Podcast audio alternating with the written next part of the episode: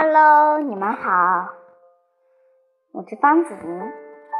今天我依旧为你们读我爱读古诗十一。还记得我上一次给你们的朗读吗？对，它的名字叫鸟。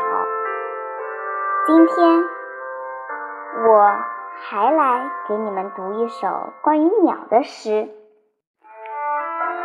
菲菲喜欢小鸟，总是望着树上的鸟巢，看着鸟儿飞进飞出。爸爸试探说：“我们买一只吧，把它养在笼子里，想什么时候看就什么时候看，多好啊！”菲菲连忙说：“不，不。”我喜欢看鸟儿在蓝天下飞翔，听鸟儿在大自然中歌唱。鸟儿在笼子里的叫声听起来很可怜。爸爸想了想，说：“你说的对，有一首古诗写的就是这个意思。你知道爸爸说的是哪一首古诗吗？”聪明的你。一定想到了不少。这里有一首，就是个典范。它的名字叫《画眉鸟》，它是宋代的欧阳修写的。他的诗句是这样的：“百转千声随意移，山花红紫树高低。”时时所向金龙听，不及林间自在啼。你们理解他的意思了吗？没理解没关系，让我来给你们解释一下。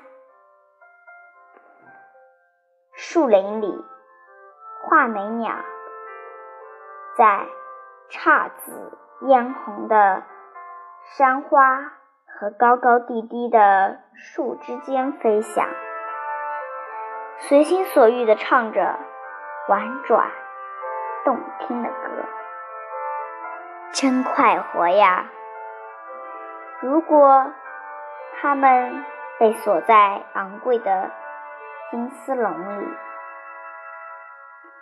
它们的叫声一定比不上林子里自由自在的歌声美妙。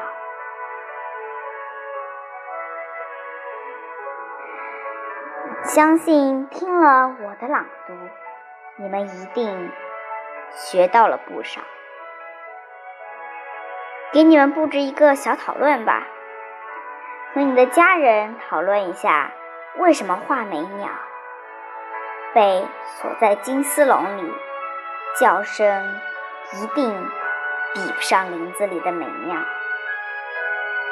还有，你知道，在你学习过的古诗中，还有哪些提到了鸟的叫声？大声的读出来！好吗？